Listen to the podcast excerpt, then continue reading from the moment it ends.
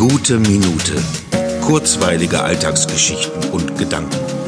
Mein Name ist Matthias Hecht und jetzt geht's auch schon los. Eigentlich möchte ich ja gar nicht darüber reden, über diese.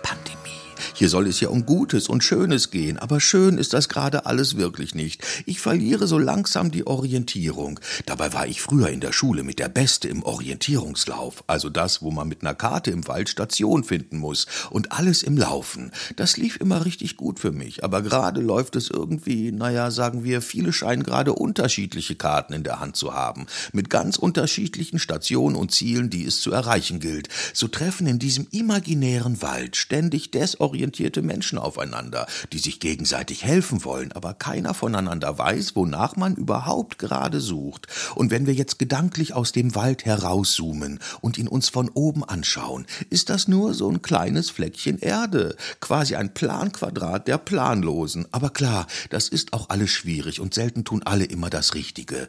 Aber es wäre ja immerhin schon gut, wenn wir mal das Dickicht dieses Waldes so langsam verlassen würden.